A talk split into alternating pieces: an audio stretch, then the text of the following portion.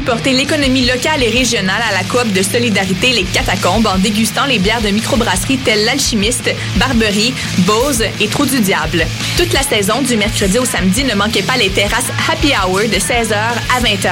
Les 20 août et 3 septembre, c'est une terrasse mensuelle en collaboration avec la coop Coup de Griffe qui vous attend. Pour plus d'informations sur les événements à venir ou pour la location de salle, allez au www.catacombe.com.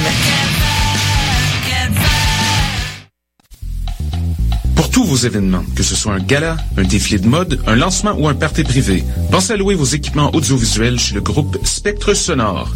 Nous avons également une salle de montre ouverte au public. Venez nous visiter 3400 boulevard Loche Saint-Hubert, suite 10. Pour plus d'informations sur tous les équipements disponibles, rendez-vous au www.spectresonore.com.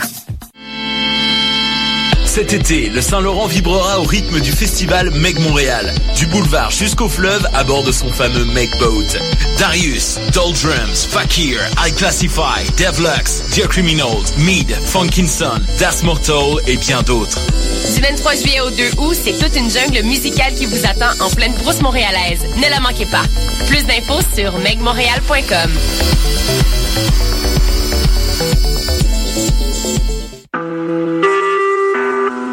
Vous écoutez Choc pour sortir des ondes.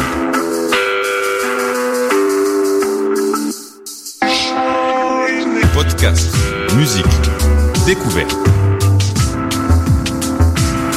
Sur choc.ca. La musique au rendez-vous.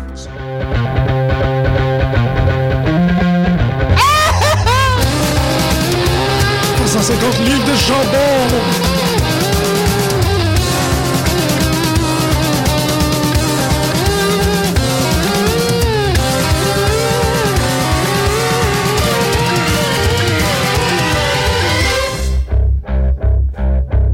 Bonjour à tous et bienvenue à cette nouvelle édition de Pute de lutte sur les ondes de choc.ca, la radio de Lucam. Pute de lutte, votre seule émission hebdomadaire euh, portant sur la lutte professionnelle au Québec. Aujourd'hui, un grand retour, beaucoup de bonne humeur, de l'énergie un manque flagrant de café, ça ferait énormément de plaisir, mais euh, en masse de lutte pour nous faire aller pour la prochaine heure. On commence très rapidement parce que, à mon avis, c'est euh, la nouvelle la plus importante de la journée. Je suis très fier, moi, en tant que personne et aussi en tant qu'animateur de, de lutte, Jean-Michel Berthiaume, co-animateur avec Costa et Greg de cette émission, de vous annoncer que nous serons en fin de semaine, et plus précisément le samedi 1er août 2015 au Festi Lutte de la NCW, en fait à la NCW au centre Bruxelles, au 10015 avenue de Bruxelles à Montréal, pour euh, ce grand gala, en fait un gala double qui est le Festi Lutte, qui euh, rejoint en fait, qui est un événement hors norme et hors commun en lutte québécoise, c'est une confrontation entre une multitude de fédérations euh, de, notre, de notre belle province, que ce soit de la NCW ou aussi de la MWF, de la GEW, la ALE, certaines vedettes du Torture Chamber, donc dont on a déjà parlé ici, et en plus certaines vedettes du Victory Ring. Donc, une énorme, un énorme, énorme événement, un événement qui devrait, euh, dans les années à venir, euh, prendre une tournure historique, parce que euh, si ce n'est pas seulement de, de, la lecture quotidienne du blog Crinqué de lutte qui fait une couverture, ma foi, assez exceptionnelle de la lutte locale pan-québécoise, on serait porté à croire, et on aurait raison, que la lutte au Québec se porte excessivement bien. Et c'est pour cette raison-là que je dis qu'on on voit euh, avec un événement comme Festilute la naissance d'un gala qui risque de traverser l'histoire des vedettes en veux-tu en v'là, des euh, nouveaux venus en veux-tu en v'là, des événements. Ça va être pas mal extraordinaire. Et je fais cette plug-là parce que d'abord et avant tout, comme je vous disais, je suis particulièrement fier de pouvoir y participer avec Costa. Nous euh, serons présents pour une émission live qui devrait être diffusée dans les journées qui suivront le gala.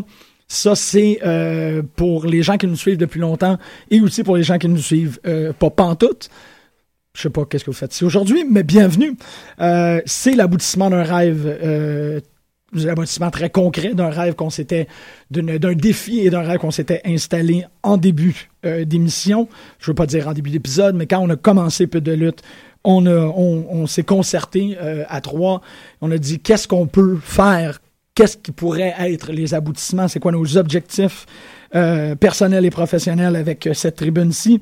Évidemment, il y en avait un qui était on veut avoir Pat Patterson en onde, euh, on veut rencontrer, euh, faire une entrevue avec Mick Foley, mais il y en avait des pas mal dingues là-dedans. Mais euh, un des gros qu'on savait qui était atteignable, c'était qu'on serait des commentateurs d'un match, qu'on pourrait prendre les personnalités qu'on a développées ici dans les deux dernières années et les amener ringside. Je suis extrêmement content que Jean-François de la NCW nous a donné la permission de pouvoir euh, réaliser ce rêve-là.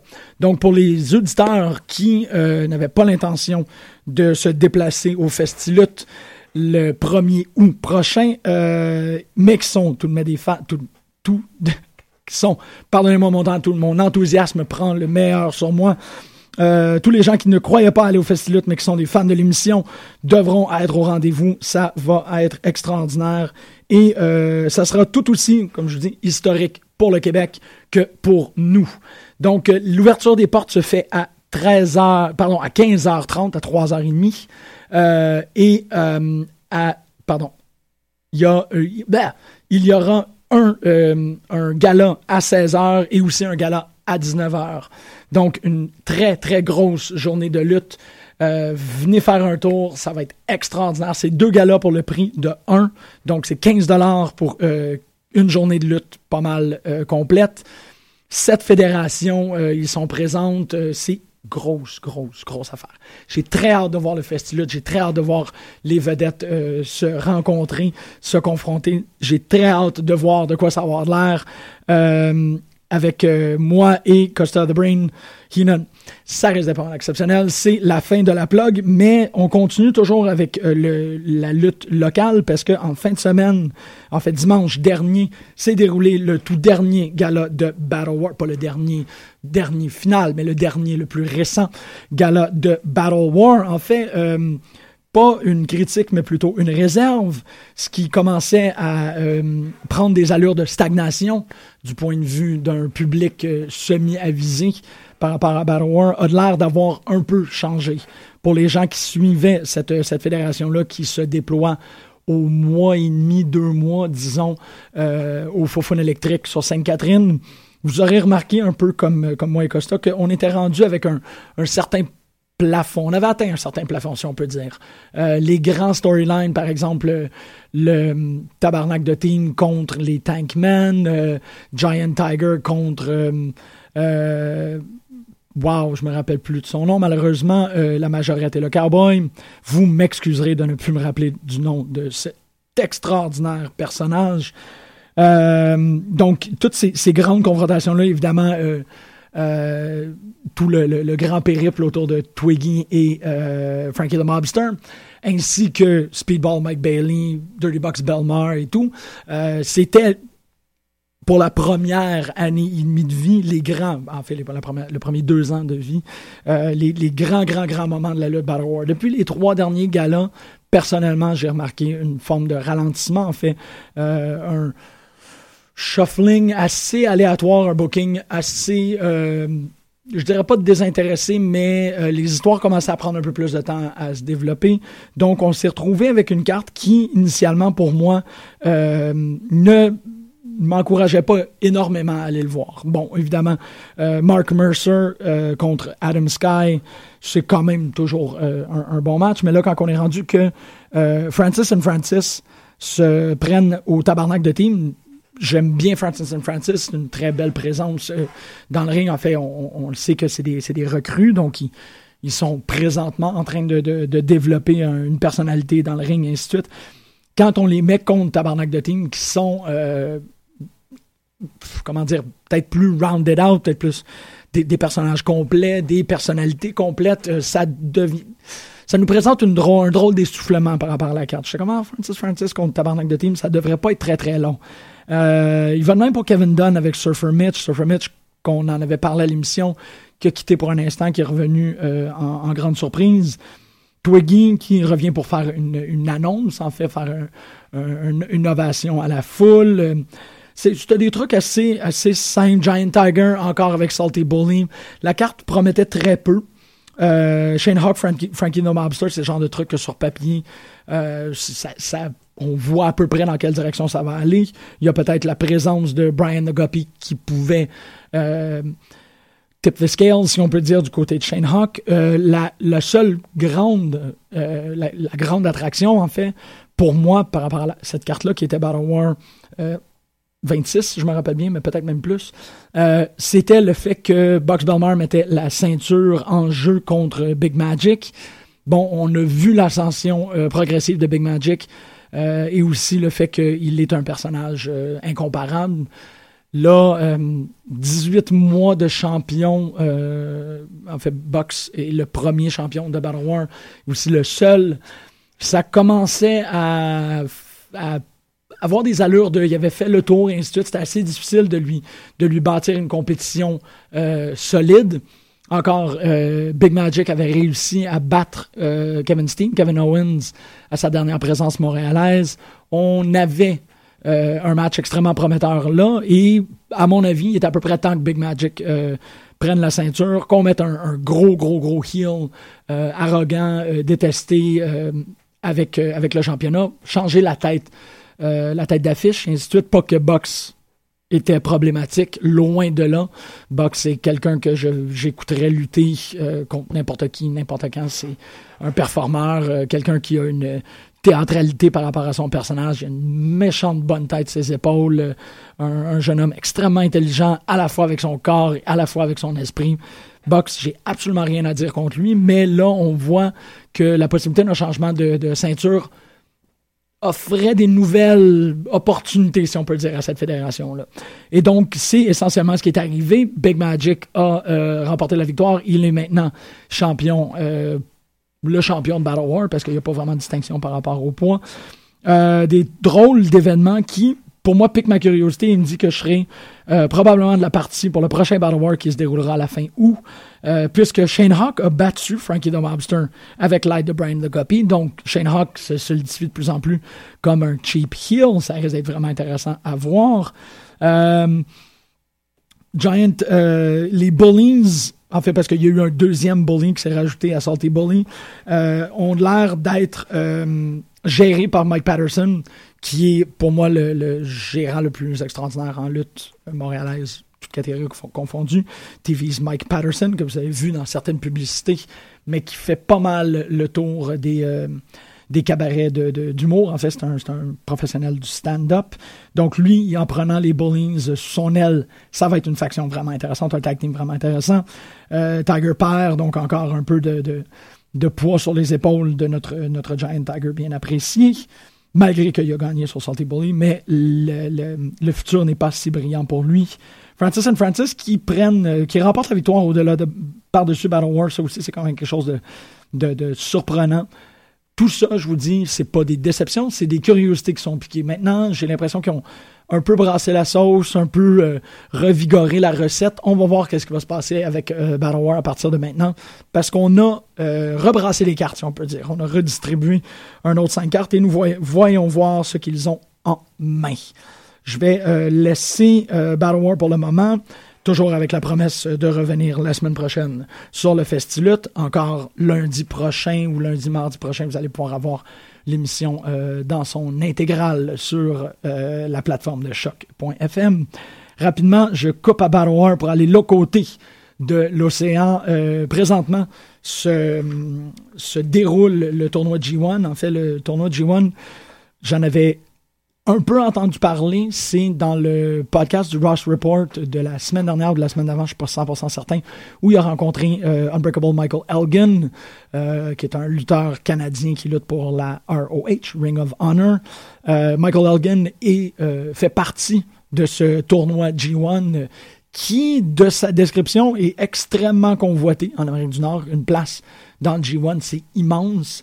étrangement, c'est en ayant euh, côtoyer virtuellement les hommes de Ainsi parlait euh, Ric Flair que j'ai développé euh, une. Ben, en fait, que j'ai décidé de me fouetter euh, un peu plus sévèrement pour connaître ma lutte japonaise. Pour les gens qui vivent ce même sentiment-là de dire euh, All Japan, New Japan, ainsi de suite, euh, ça serait peut-être un, territoire à connaître si on est des grands fans de lutte, puisqu'on on possède très bien notre lutte québécoise. Notre lutte américaine, ben, il y a très peu de manières de la manquer, en fait, même quand il arrive des trucs spectaculaires. spectaculaires, c'est un terme à redéfinir à ce point-ci parce que c'est pas euh, ça ne retient pas du spectacle le fait que Hulk Hogan se soit fait renvoyer pour euh, ses folies radiophoniques. Mais quand même on en entend beaucoup parler. Kevin Steen Kevin Owens pardonnez-moi euh, est encore très présent dans les médias québécois. On entend encore on, voit encore certains topos certains articles journaliers hebdomadaires qui abordent notre cher lutteur de Sainte-Marie. Mais de l'autre côté dans l'empire du soleil levant le G1 est vraiment en train de battre son plein. Je crois qu'ils sont rendus au quatrième quart pour le moment. C'est un tournoi euh, exceptionnel. C'est un tournoi immense. En fait, euh, Jim Ross en parlait que dans les années subséquentes, euh, acquérir le G1, c'était assez compliqué parce que c'était cher et il fallait attendre. Il fallait attendre quoi? Quelque chose comme trois à six semaines pour qu'il y ait la création du DVD. Ensuite, peut-être un semaines pour le commander, le recevoir, ainsi de suite. Là, maintenant, on a une façon euh, très expéditive de le recevoir. Le euh, G1 qui est, euh, qui, qui est hosted par New Japan, si je me rappelle bien. Euh, oh, New Japan a un network, donc euh, très facilement, ça coûte 9 par mois et on peut écouter n'importe quoi euh, qui est, ben en fait pas n'importe quoi, on peut écouter All Things New Japan. Puis ça nous amènerait à, et je vais être 100% certain, mais je pense pas que je vais me permettre d'aller regarder sur le web pour voir si All Japan New Japan, là, mais G1 Tournament, être 100% certain de ce que je dis. Puis si vous êtes à la maison, euh, c'est New Japan, alright. J'avais raison. Yes, ok. Euh, je être vraiment, vraiment certain. Je voulais pas vous entendre me crier après. On reçoit des fois euh, quelques courriels de rectification, puis pour cela, mon ego était pas prêt à le recevoir. Donc, euh, New Japan Pro Wrestling, qui a son network, donc on peut aller voir le G1. Rapidement, pour les gens qui ne l'auraient pas écouté, mais qui veulent savoir qu'est-ce qui en revient, il y a deux blocs. avec énormément de, de lutteurs, en fait, la vaste majorité des lutteurs sont euh, japonais. Le bloc A, on y retrouve euh, des euh, personnes comme Togi Makabe, tous des gens, en fait, malheureusement, je ne suis pas encore tout à fait assez familier avec ces gens-là pour pouvoir totalement vous dire ce qu'ils représentent, mais je vais rectifier. Kota Ibushi, Katsuyoki Shibata, mais en même temps, pour les gens qui suivent le G1, les gens qui sont beaucoup plus informés de la lutte japonaise que moi je le suis, évidemment, vous savez c'est qui ces gens-là, comme euh, Hiroshi Tanahashi. Euh, J'étudie AJ Styles. AJ Styles euh, en fait partie et Doug Gallows.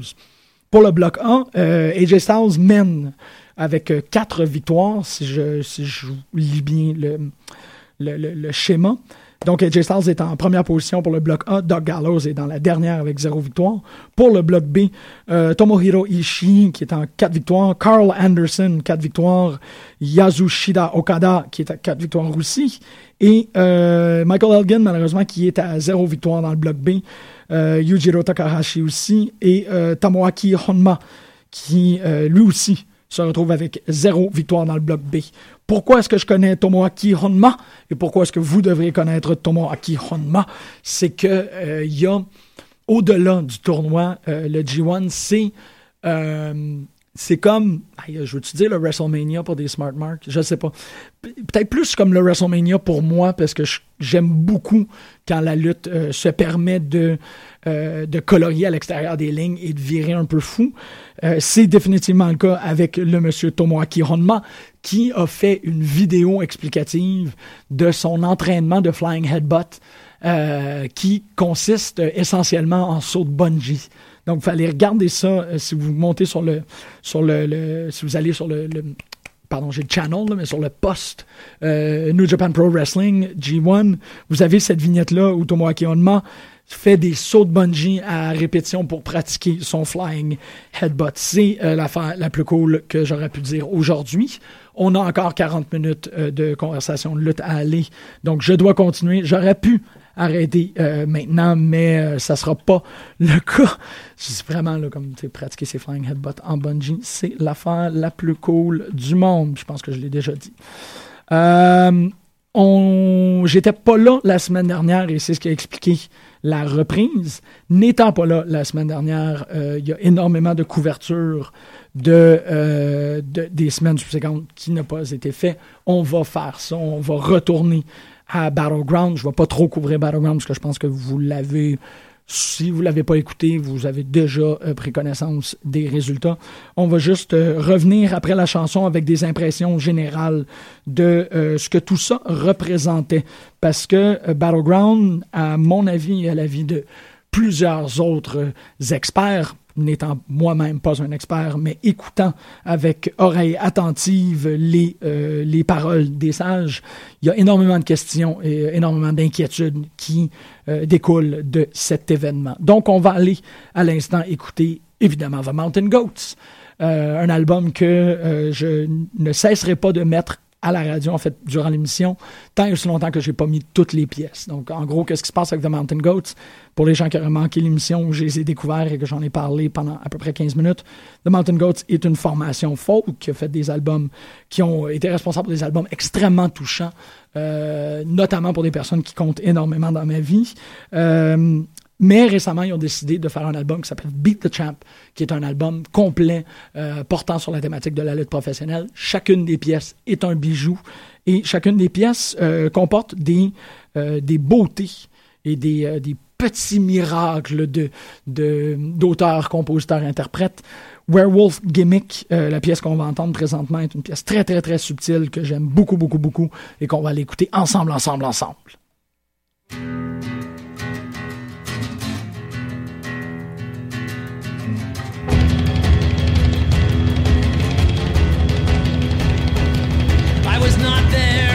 Rehearsal. I don't need it anymore. When I show up just in time to pop, you can clear the goddamn floor. Empty out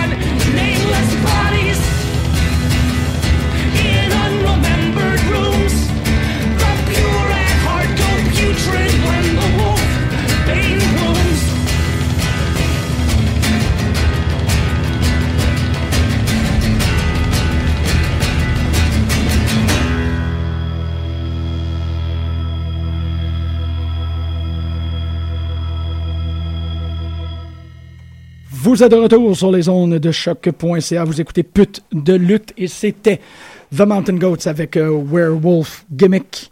Euh, véritablement une des pièces. Euh, en fait, l'album au grand complet, vraiment, vraiment, vraiment influent sur moi avec récemment, notamment avec, avec l'émission. En fait, c'est l'album que j'écoute avant de rentrer en onde. Je me dis, il est temps qu'on écoute un peu de Mountain Goats. Euh, donc, on parlait de lutte locale et de lutte japonaise. Maintenant, on retourne euh, sur notre, sur le, chez nos voisins du Sud, si on peut dire. Euh, Battleground, en fait, un événement très, très mitigé. je pense que d'y donner un 3 étoiles sur 5, c'est assez gentil. Il y a des bons trucs, il y a des trucs assez minables. Mais d'abord et avant tout, il y a une, une grande vague d'incertitude par rapport à l'avenir euh, suite à ce Battleground-là. Donc, on, a eu euh, évidemment Randy Orton, Sheamus, qui a été euh, quand même assez complexe à exécuter comme match. Primetime Players contre New Day, évidemment, c'est des matchs qu'on n'a véritablement jamais un grand problème avec.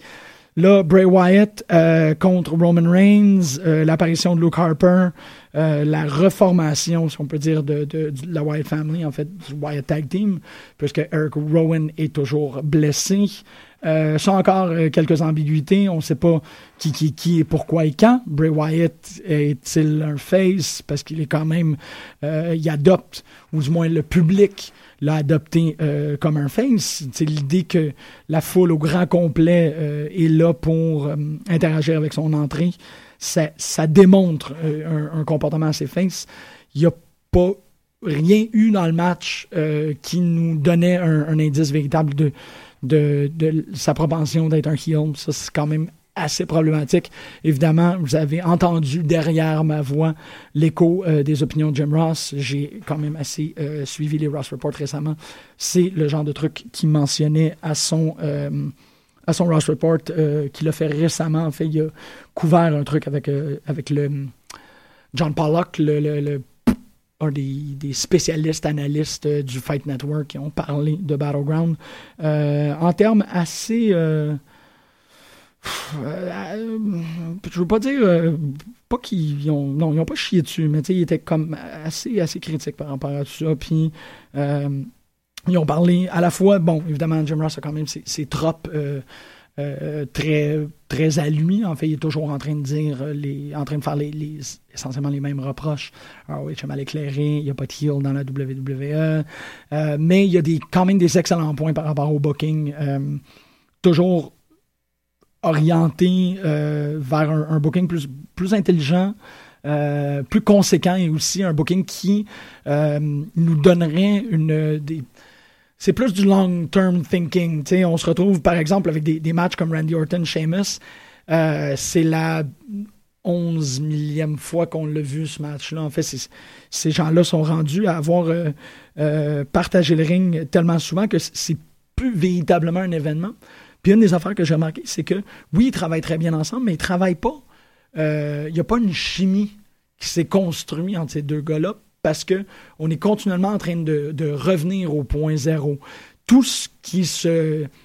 Le, seul grand enjeu qui existe dans des confrontations comme Orton Sheamus, c'est qui qui va faire le finisher en premier. Donc, est-ce que c'est Orton qui va réussir à rentrer le RKO en premier? Est-ce que c'est Sheamus qui va réussir à rentrer le broke kick en premier? Puis c'est essentiellement ça, l'interaction et la dynamique euh, qui, prévaut dans tous ces matchs-là ça devrait pas tout à fait être ça. Ça devrait être beaucoup plus dans l'optique de comme ça fait tellement longtemps qu'ils se compte que euh, en in character et aussi à l'extérieur, euh, aussi en tant que, que performeur, ces gars-là devraient très très bien se connaître et donc savoir plus instinctivement comment réagir un à l'autre. C'est pas vraiment ce qu'on a vu.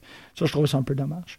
Parler d'instinct, parler de, vouloir donner un match qui est unique. Charlotte qui euh, remporte la victoire sur Brie Bella, Banks, ça, euh, il n'y a que des paroles positives à dire. Pour les semaines qui ont suivi aussi, ils ont réussi à conserver euh, ce push-là par rapport à la, NXT Women's Division, en opposition à, au Divas Division. En fait, j'ai appris hier ou aujourd'hui que les plans, le plan initial, c'était carrément de supplanter le Divas Division et d'instaurer le, Women's Division NXT. De dire qu'il n'y a plus de Divas Division, c'est seulement le, Women's Division qui, euh, qui vient faire un remplacement, un takeover total. Ça s'est pas passé de cette manière-là, mais que voulez-vous? Ça nous donne quand même des matchs exceptionnels, ça nous donne quand même euh, une très belle visibilité euh, pour, les, euh, pour les femmes, en fait, les lutteuses qui continuent à en mettre plein la vue. Puis ça, je parle de Battleground, mais je parle aussi des deux derniers Rock qui ont suivi. là où les problématiques ont commencé à émerger, ben c'est tout ce phénomène-là qui pour moi est aptement appelé le John Cena, ben Cena wins LOL movement, que euh, je suis pas le, définitivement le, public qui va dire ouais c'est je veux dire le, le, LOL est bien est bien placé c'est pas orienté vers moi mais je dois dire que Cena wins LOL ça fonctionne. C'est exactement la description de tout euh, ce qu'on pourrait s'attendre de pire avec Cena parce que avant Battleground même peut-être même avant Money in the Bank, tout ce qu'on voyait, c'était le meilleur de Cena. En fait, le Cena qui met les gens over, ainsi de suite. Là, la crainte générale, avec euh, suite à sa victoire sur Kevin Owens, euh, une victoire par soumission, qui plus est, c'est cette idée-là que est-ce que Owens va faire partie de ce panthéon oublié? Que ce soit Bray Wyatt, que ce soit Rousseff, que ce soit Cesaro, est-ce qu'il va faire partie de tous ces, euh, talents euh, qui sont immédiatement euh, suite à une, défaite sans contredit, c'est une, défaite clean au main de Cena, vont aller se rejoindre dans cette espèce de limbo Midgard qu'on ne sait pas exactement quoi faire avec eux autres. Tout ça se complexifie avec la conclusion du Raw de hier, mais on va revenir tantôt. Fait qu'il y a énormément de gens qui craignent, et j'en fais partie, la fin de ce push-là pour, euh, pour Kevin Owens. Et euh, ce sentiment-là qu'on ne sait pas exactement euh, qu'est-ce qu'il y a dans son avenir, qu'est-ce qu'on peut s'attendre pour lui. On l'a vu à la fin de Rock, il y a quelque chose, ben, pas tout à fait à la fin, là, mais on voit qu'ils ont un plan pour lui. C'est pas comme s'il était pour aller dans les limbes, mais voyons voir, voyons voir, voyons voir. Big Show, oui, c'est vrai, il y a eu comme un truc avec Miss Big Show, mais pratiquement, à ce point-ci, Miss, euh, pour moi, est, pratiquement euh, seulement important ou visible en tant que mouthpiece. Je le trouve très, très bon en tant que gérant, mais euh, d'abord et avant tout, en tant que lutteur, beaucoup moins. Mais c'est un très bon mouthpiece, c'est un très bon commentateur et il ferait un excellent, excellent, excellent manager. Maintenant, le main event de Battleground, celui qui, euh, à la vie de, Jim Ross et de John Pollock, cause le plus de problèmes. Et euh, je vais paraphraser leurs opinions ici parce que depuis qu'ils en ont parlé, je pas le choix de pas mal d'être en accord et en quelque sorte de m'allier à eux autres par rapport à ça. L'idée d'un retour d'Undertaker, euh, aussi enthousiasmant que ça soit, c'est fait de manière quand même euh, assez malhabile. bon, il y a plein de trucs. Je, je, vais, quand même faire euh, un, monologue assez étendu par rapport à cette situation-là parce que ça prend en compte beaucoup, beaucoup, beaucoup, beaucoup de, d'éléments. Notamment le fait que moi, euh, je suis pas une des personnes qui pense qu'Undertaker a perdu euh, et que c'était planifié. Je pense qu'il y a encore trop de doutes euh, qui stagnent chez moi par rapport au fait que j'ai fortement l'impression que pendant le match, il a dit il faut que ça arrête, il faut que ça arrête, euh, pour des raisons probablement euh, de santé. Undertaker a constaté qu'il n'était pas apte à compléter ce match-là. Ça fait en sorte que Brock a pris la victoire et qu'ensuite, ils ont eu à construire l'histoire sur cette victoire-là. Les trucs qui me font douter, le fait qu'il n'y avait pas euh, de sortie. Normalement, il y a énormément de theatrics qui est fait autour euh, d'une victoire. Ben, ben, en fait, il y a énormément de, de, théâtralité qui est mis en scène pour une victoire d'Undertaker. Je ne peux pas croire qu'il n'y avait aucune, euh, aucun plan de mise en scène pour le 21 and 1. Je peux pas le croire, en fait. Euh, et surtout le fait que le, le, le seul qui était présent, c'était le backdrop de Undertaker avec la victoire qui est affichée, ce qui me donne à croire qu'essentiellement, il y a quelqu'un qui a eu à faire un PowerPoint dernière minute, puis c'est le truc que tu peux construire en 45 secondes. C'est ce qu'ils nous ont présenté.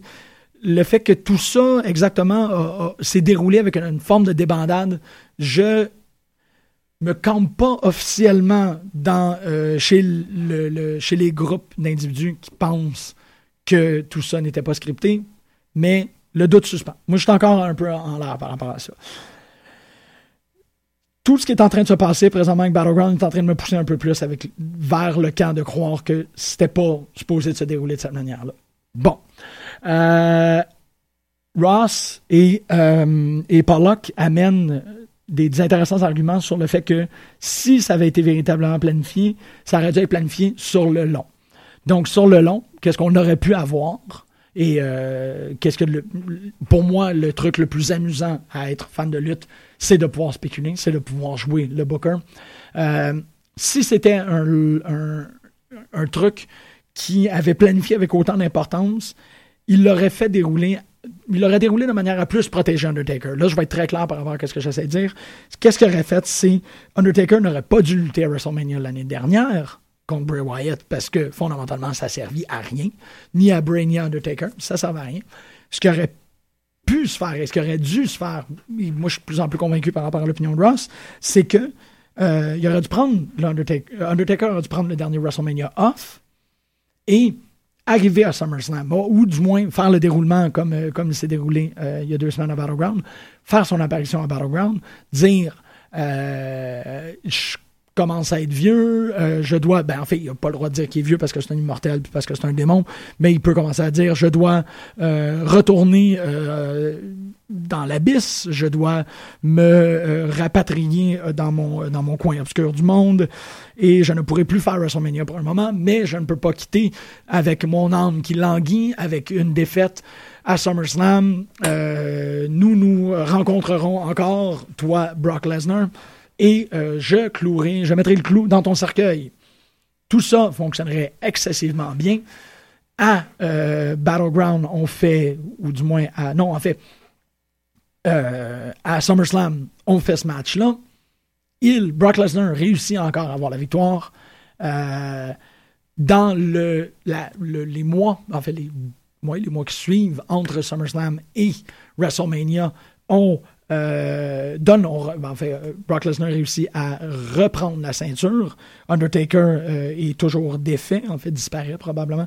Revient à WrestleMania et là dit c'est le tout pour le tout, je quitte la lutte si je ne réussis pas à te battre c'est WrestleMania, c'est WrestleMania Texas. C'est le plus gros WrestleMania de tout. On décide, parce qu'en fait, on, le voit déjà là, au mois de juillet qu'ils sont en train de miser énormément sur cet événement-là.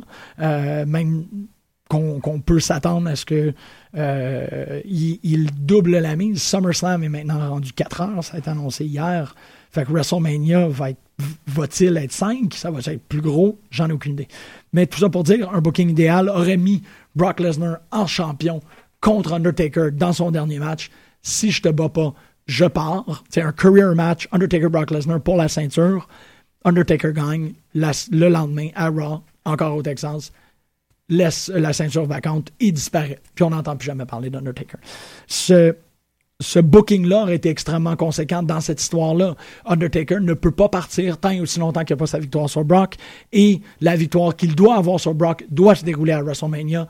Et en trois, parce que bon, ça fonctionne quand même très très bien en trois, deux victoires Brock, euh, euh, ben, le rubber match, si on peut dire, mais pas tout à fait un rubber match, mais comme le final chance, euh, Rocky on top of the mountain, Undertaker, Brock Lesnar à WrestleMania, il gagne, ça finit sa carrière à la fois en ayant repris sa seule défaite, en prenant la ceinture, il quitte probablement le seul champion heavyweight qui quitterait la compagnie en tant que champion donc le seul undefeated champion euh, de l'histoire de la WWE, ça serait pas mal extraordinaire. Ça, c'est comme un booking extrêmement conséquent. Je trouve que ça valait la peine de partager ce, scénario possible-là. Euh, malheureusement, il y a plein de trucs qui ont été euh, construits pour des raisons particulières. Ben, en fait, plein de matchs qui ont été mis dans le chemin de, cette, de, cette, ce déroulement-là pour des raisons particulièrement niaiseuses. Quand je dis plein de matchs, je veux essentiellement dire Bray Wyatt contre Undertaker à WrestleMania euh, l'année dernière. Ben, en fait, cette année.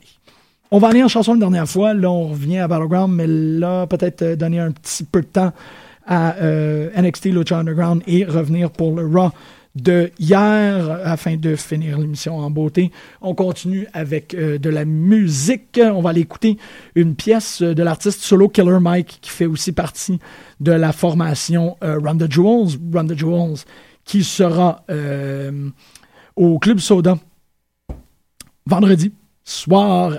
les portes sont à 7 h, le spectacle commence à 8 h.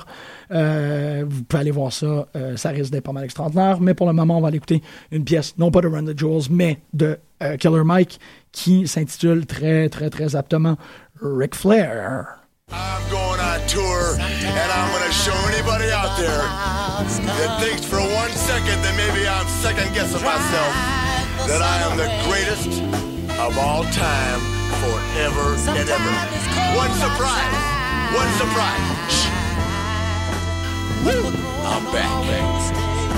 To make it out the ice cold streets of the city, you better have a Christopher word game with it. You better have a dance game similar to Diddy, or play b-baller but a rim like Smitty.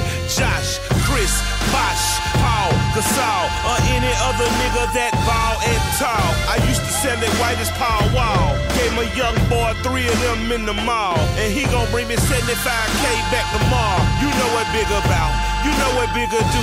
Ice water in my veins, hard pumping igloo. I'm familiar with the money, so who the fuck is you? What the fuck you do? Where the fuck you from? Who you knowing? Somebody get this nigga, I don't know him. And I'm about to jet off on his ass like a Boeing. Going, going, going, gone. Song. You don't like the prestige that I have in life? You don't like the notoriety?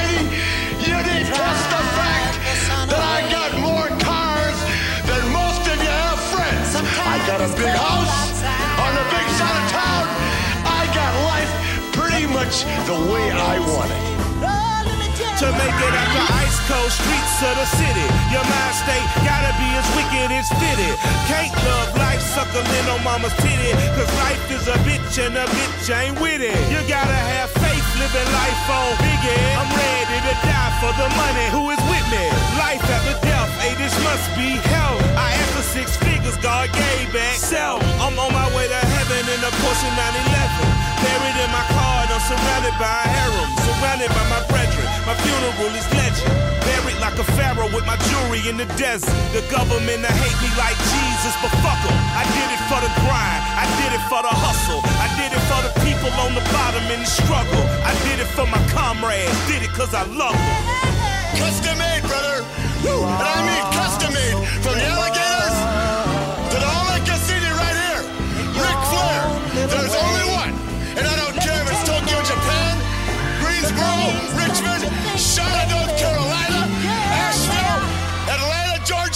Charlotte, LA. I'm the man that's making it possible. To make it out the ice cold streets of the city, you gotta politic your situations like Clinton. If you chase power, you ain't gotta chase women. So take some advice, take cash over ass. When you get money, you ain't gotta take shit. So long as you broke, she ain't gotta take dick. Capiche?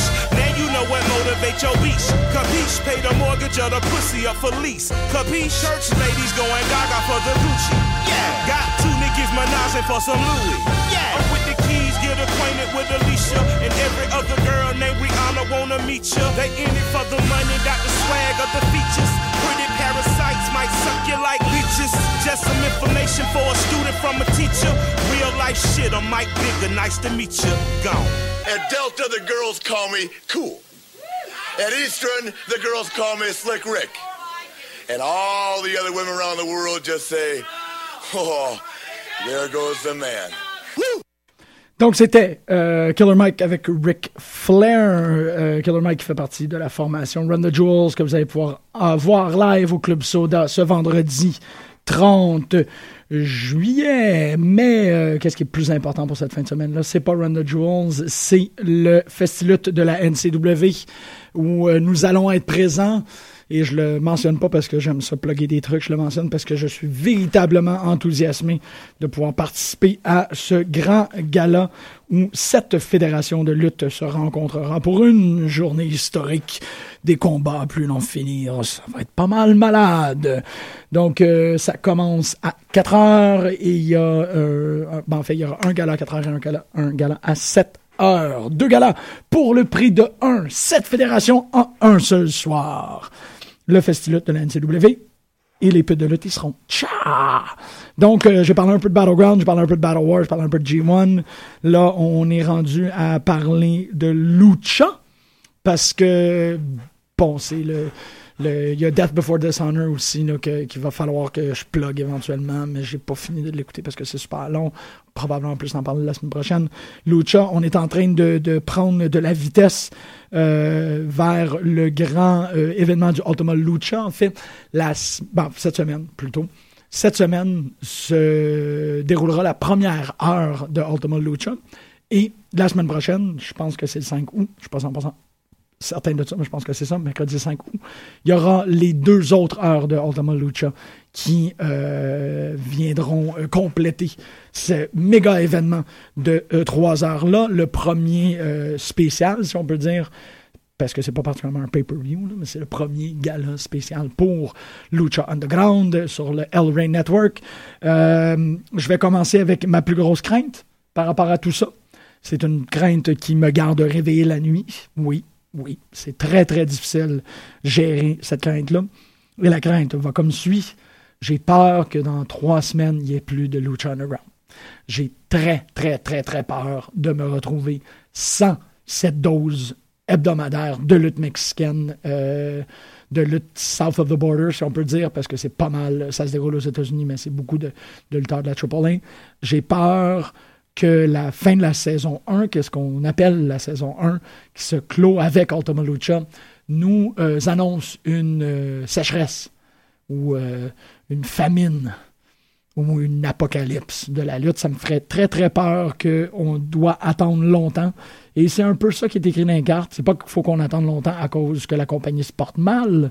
c'est juste qu'il faut qu'on attende qu'ils filment euh, ça, ça me fait peur, ça me blesse, j'ai mal et j'ai beaucoup de misère à le gérer parce que Lucha Underground, euh, je l'ai dit tantôt, mais je le répète, c'est un des trucs les plus euh, fantastiques en lutte américaine pour le moment.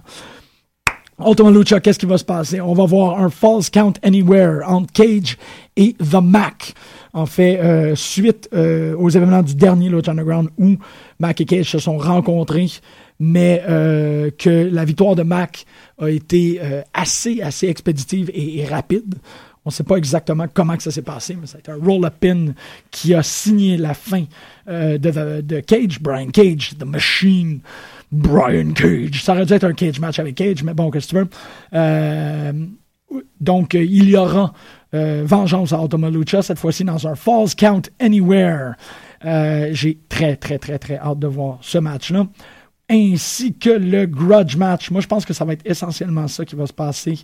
Euh, les, trois, les trois premiers matchs qui sont indiqués sur la carte, ça va être la première heure et la suite, ça sera pour la deuxième heure. Donc, cette semaine, on devrait pouvoir voir Cage vs. Mac. On devrait pouvoir voir Johnny Mundo contre El Patron euh, en grudge match qui est tellement bien euh, préparé. En fait, c'est tellement bien monté. c'est tellement bien booké. J'ai hâte euh, la semaine dernière, Lucha Underground a commencé avec un, long, long, long préambule avec Dario Cueto qui est toujours euh, apprécié et toujours accueilli et toujours on en veut plus. Mais le premier match, c'était Johnny Mudo contre Tejano. Euh, Tejano qui était un grand ennemi, en fait, qui a été tout de suite le principal opposant à Alberto El Patron. Sauf que suite à la victoire par disqualification de Tejano à cause d'une implication de The Crew, euh, Johnny Mundo a décidé de se joindre à The Crew et a commencé à s'en prendre à Terrano, mais El Patron est venu défendre Terrano. Donc, les enjeux sont d'autant plus importants quand euh, des vieilles rivalités sont prêtes à être pardonnées pour, euh, pour des raisons de haine mutuelle envers Johnny Cage, Johnny Mundo. c'est lui. Et je, suis comme juste vraiment, vraiment enthousiasmé. Ainsi que et je crois que ça va être un main event de la première heure de, euh, du Ultima Lucha, parce que ça a été révélé la semaine dernière, l'utilisation, euh, ou du moins c'est quoi le but et l'objectif des, euh, pardon, des Aztec Medallions. Très simplement. Je trouve que c'est une gimmick. Ben, pas une gimmick, mais c'est un, un, plan tellement ingénieux de la part de Dario. Cette idée-là que les médaillons aztèques servent pour les sept médaillons, servent de complément à une ceinture. Donc, on a révélé la ceinture qui euh, a une, un petit socle pour chacun des médaillons. Donc, chacun des médaillons va dans un des socles de la ceinture. La personne qui gagne la ceinture a donc contrôle des sept médaillons. Pensez au boule de Dragon Ball, entrecoupé avec les sept tribus qui ont euh, donné naissance euh, au peuple mexicain. Donc, sept médaillons, sept tribus. La ceinture, elle est remportée par la personne qui réussit le euh, Seven Gift of the Gods Championship match. Donc, c'est un, combat, je ne sais pas si c'est un Bedlam ou si c'est, ben, probablement, oui, un, un, combat 7 dans le ring simultanément pour. Ou, peut-être un. peut-être qu'il y a juste deux à la fois. J'ai hâte de voir. Euh, on va voir ça demain. Donc, le Gift of the God Championship, c'est un combat de sept personnes, les sept gagnants du médaillon, qui se battent pour la ceinture. La ceinture, une fois qu'elle est euh, gagnée par quelqu'un, donne un number one contendership à la personne qui cachine la ceinture. Donc, essentiellement, la ceinture est un money in the bank. Mais euh, et ça, ça va pas euh, sans une espèce de pointe vers la WWE.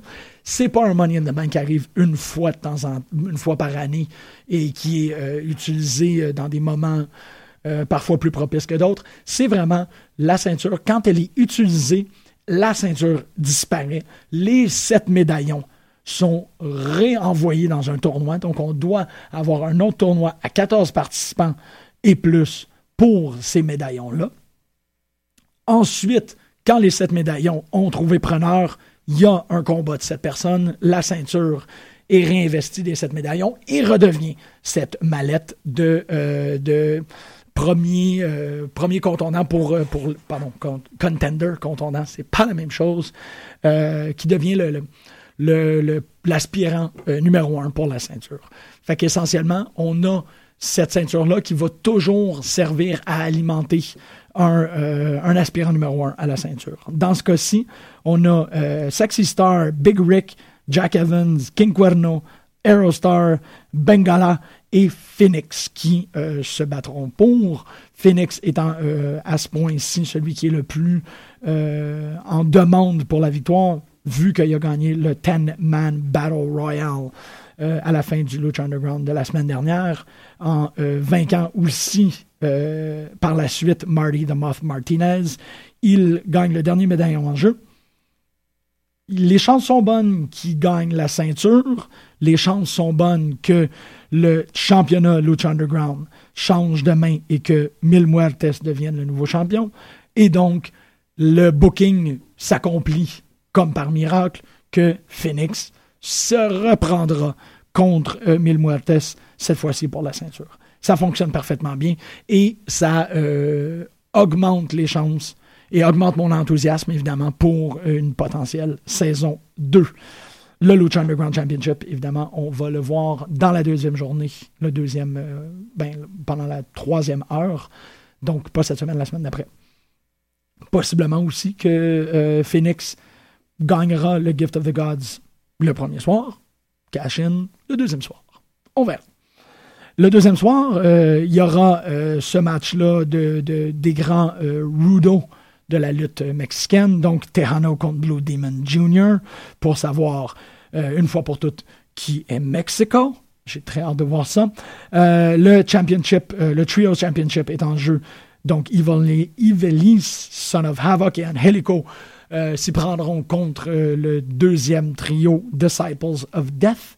Euh, encore, Disciples of Death, on les a vus euh, lutter une couple de fois. C'est quand même très le fun de les voir aller. Il y en a un que je suis pas mal convaincu que c'est un lutteur reconnaissable parce qu'il porte un bodysuit. Puis un bodysuit, de règle générale, c'est pour cacher les tatouages. Je suis juste vraiment curieux de savoir c'est qui.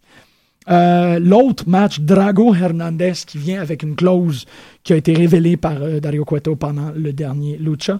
un match qui, pogne, qui, tient l'épithète de Believers Backlash. Euh, c'est quand même très intéressant, c'est quand même foutument hardcore que Cueto va donner une ceinture en cuir euh, à tous les gens de la première rangée euh, du temple. Et dès qu'il y aura sorti du ring, ils pourront, à leur discrétion, slapper, fouetter et assaillir que ce soit Drago ou Hernandez, de coups de ceinture de cuir. Donc, c'est un lumberjack match qui est euh, essentiellement assuré par le public. Ça aussi, ça risque d'être pas pire. Et euh, dans les grands, grands, grands enjeux, un storyline qui est placé depuis les derniers mois, c'est le retour euh, après approximativement une dizaine d'années d'absence dans le ring de Vampiro, euh, qui s'y prendra contre Pentagon Jr. pour, les, pour le grand plaisir de son maître. J'ai très hâte de voir c'est qui son maître. ça va être très très cool. Ça va être aussi très très cool de voir Vampiro revenir. Vampiro, Vampiro, Vampiro. Euh, il me reste que très peu de temps pour parler de NXT. Eva Marie est revenue euh, avec des résultats. En fait, NXT est quand même intéressant parce que c'est une édition très jobberifique. Euh, Eva Marie se prend contre Cassie qu'on connaît pas. Baron Corbin se prend contre Jesus DeLeon qui, qui ne m'est pas familier. Samoa Joe se prend contre Mike Rallis que je ne connais pas d'Adam. Ah, au moins il y a une grande, un grand retour, un match. en fait, le match aussi était excellent. Euh, Emma contre Bailey, très très bon match qui s'est terminé avec un Bailey de Bailey souplex. Et en, euh, en main event, Vaudevillains contre Angelo Dawkins et Sawyer Fulton. Encore des gens que je connais de nom, euh, quand même assez misère à identifier. Il me semble qu'il y en a un qui a de l'air de Shelton Benjamin, mais pas vraiment. tout ça se termine sur une signature de contrat pour, le, rubber match entre Finn Balor et Kevin Owens la perte de la ceinture de Kevin Owens euh, au main de Finn Balor donnait à croire qu'il gagnerait la US euh, à Battleground, mais non, on sait que c'est pas arrivé. Euh, fait qu'on le sait s'il va revenir, je ne sais pas. Je ne sais pas qu'est-ce qui va se passer. Rapidement, parce que euh, Costaman voudrait ne pas avoir parlé Tough Enough. rapidement aussi, si vous me permettez une, parenthèse très personnelle, j'ai l'impression que qu'est-ce qui s'est passé avec Hulk Hogan n'a très peu à voir avec l'entrevue d'il y a huit ans l'entrevue de 8 ans étant une excuse pour le mettre à la porte. Moi, j'ai l'impression qu'il a fait quelque chose de beaucoup plus actuel. J'ai l'impression qu'il a commis un méfait contemporain, extrêmement contemporain, fort probablement à Tough Enough, fort probablement, et là, permettez-moi d'avoir une opinion par rapport à ça. Ne me prenez pas au sérieux dans qu'est-ce que je suis en train de dire. Je mets des gros, gros, gros, euh, des gros guillemets d'avertissement. Moi, j'ai l'impression que euh, Hulk Hogan avait quelque chose à dire de euh, l'élimination de, de, Jonathan, qui était, de mes premières impressions de Enough, le seul fan de lutte dans toute la compétition. Ils l'ont laissé aller. C'était aussi le seul Afro-Américain en compétition. Il quitte Hogan était seulement actif à Enough encore, vous, avez vu en début d'émission que je suis quelqu'un qui, suit souvent son incrédulité. Moi, j'ai l'impression qu'il y sur roche par rapport à ce qui s'est passé avec Tough parce qu'ils ont dû le renvoyer sur le champ et c'est potentiellement ah, mon impression, je trouve que c'est quand même assez suspect que ça, tout ça arrive dans la même semaine, surtout quand on est en train de parler de, euh, de l'intolérance euh, uber imbécile de Hulk Hogan. Chose qu'on a souligné assez souvent ici à l'émission, que Hulk Hogan, pour toute l'iconicité qu'il émane, est quand même pas une grosse lumière. Et on l'a vu avec la dernière semaine de défrayage de chronique, et aussi euh, on le voit hebdomadairement en suivant son compte Twitter. Donc, euh, qui se débarrasse, en fait le public, parce qu'il a été mis dans les trois éliminés, mais c'est le public qui a décidé qu'il parte à cause de son arrogance, se débarrasse du seul gars qui connaît la lutte. Ouais, ça va bien. Donc, euh, évidemment, on a vu, on a donné la possibilité à Eve Marie de se démontrer comme, euh, comme performeur. On a donné l'opportunité à Samoa Joe de se prouver. On a donné l'opportunité à Bailey de se prouver. On a donné la possibilité à Vaudevillains de se montrer apte et capable de lutter un bon match. Et à Baron Corbin, on lui a donné l'opportunité de faire son End of Days et de finir le match en 15 secondes. Ce qui, pour moi, fait juste prouver qu'il n'y a personne qui croit en Baron Corbin. Et c'est là-dessus que je vais terminer aujourd'hui, euh, avec un très très peu de croyances euh, envers Baron Corbin, avec une crainte assez euh, monumentale de ce qui se passe sur le main roster, parce que Ross est terminé avec le champion États-Unis qui bat Seth Rollins, malgré qu'il a reçu un, sagat knee to the, au nez. Randy Orton qui bat Kevin Owens. tout ça me donne la plus triste, Big Show qui bat Dean Ambrose. Euh, c'est vrai, il fallait pas que je l'oublie. Euh, ça, ça, me rend quand même assez triste. Je trouve ça dommage, puis ça, augure pas bien. Parce que là, quand c'est rendu que Sina se met en place pour aller se battre contre la ceinture parce qu'il n'y a plus personne aux US, et ainsi de suite, vous voyez le portrait qui est en train de se dresser devant nous. Évidemment, c'est toute la spéculation, c'est ce qui est le fun à propos de la lutte. Évidemment, ça va me faire énormément plaisir d'en parler avec mes chers collègues, possiblement la semaine prochaine, mardi prochain, à la même heure, à 11h, euh, sur les ondes de choc.ca. On va parler de lutte, mais d'abord et avant tout, on va aller au Festilut ce samedi, parler de lutte québécoise avec des passionnés et on va avoir du gros plaisir. Parlant de gros plaisir, je suis très content de voir qu'il y a un nouvel album de Ratatat. Et étant content de voir qu'il y a un nouvel album de Ratatat, on va aller écouter le nouvel album de Ratatat. On va écouter Cream on Chrome. Et je vous souhaite tous une très belle semaine en espérant vous voir en fin de semaine.